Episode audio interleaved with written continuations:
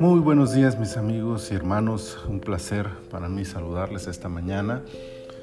Eh, un poco tarde este día, eh, lamento eh, enviar tarde este podcast, pero espero que siga siendo de bendición para todos. Estamos ya en el día miércoles 30 de junio, también ya terminando este mes y llegando a la mitad del año. Dios ha sido más que bueno, ¿verdad?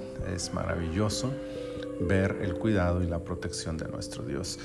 En este día llegamos también a la temporada 5 y nuestro episodio 2 de esta temporada, que significa que estamos en Deuteronomio capítulo 2 y quiero leerles solamente por ahora el versículo 37 que dice, solamente a la tierra de los hijos de Amón no llegamos, ni a todo lo que está a la orilla del arroyo de Jaboc, ni a las ciudades del monte ni a lugar alguno que Jehová nuestro Dios había prohibido.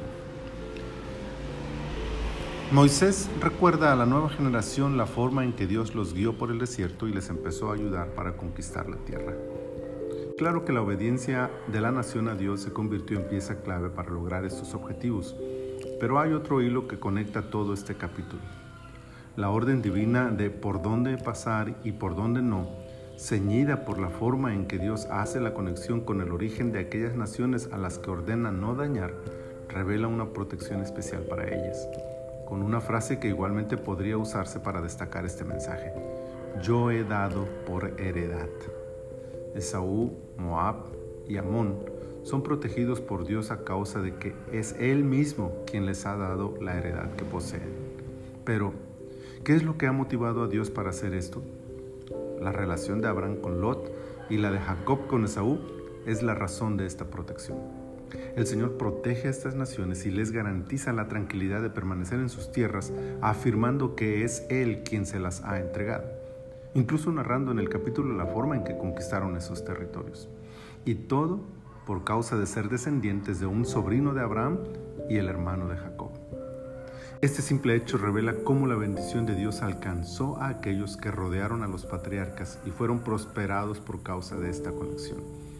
Pero lo maravilloso es que no solo ellos y su familia inmediata fueron beneficiados, sino que incluso las generaciones futuras y los reinos que salieron de sus lomos seguían cosechando los frutos de aquella bendición. Nadie puede imaginar hasta dónde un hijo de Dios puede ser bendición a quienes le rodean. La proyección de un futuro glorioso para nuestras generaciones no es descabellada si nosotros hoy somos hombres y mujeres que honren a Dios. Pero semejantes beneficios no serán solo para nosotros y nuestras familias, sino para quienes están cerca de nosotros. Y no solo para ellos, sino que alcanza incluso para la descendencia de ellos también. Qué maravilloso es Dios. Vale la pena seguir al Señor y vale la pena honrarle por nosotros, nuestra familia, nuestra descendencia y por los que nos rodean y sus familias. Que esta verdad aliente nuestros corazones para seguir adelante siendo fieles a nuestro buen Dios. Padre, muchas gracias por esta palabra. Gracias porque podemos verla cumplirse en nuestras vidas y estamos seguros que también la cumplirás en nuestras generaciones futuras. Por eso, Señor, en esta mañana nosotros nos seguimos comprometiendo contigo a honrarte, a obedecerte, a agradarte, a adorarte con todo nuestro corazón.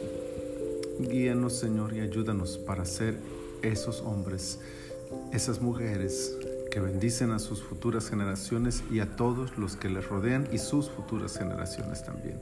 En tus manos estamos, Señor. Muchas gracias. En el nombre de Jesús. Amén. Amén. Con gozo les deseo un día bendecido en la presencia de nuestro Dios.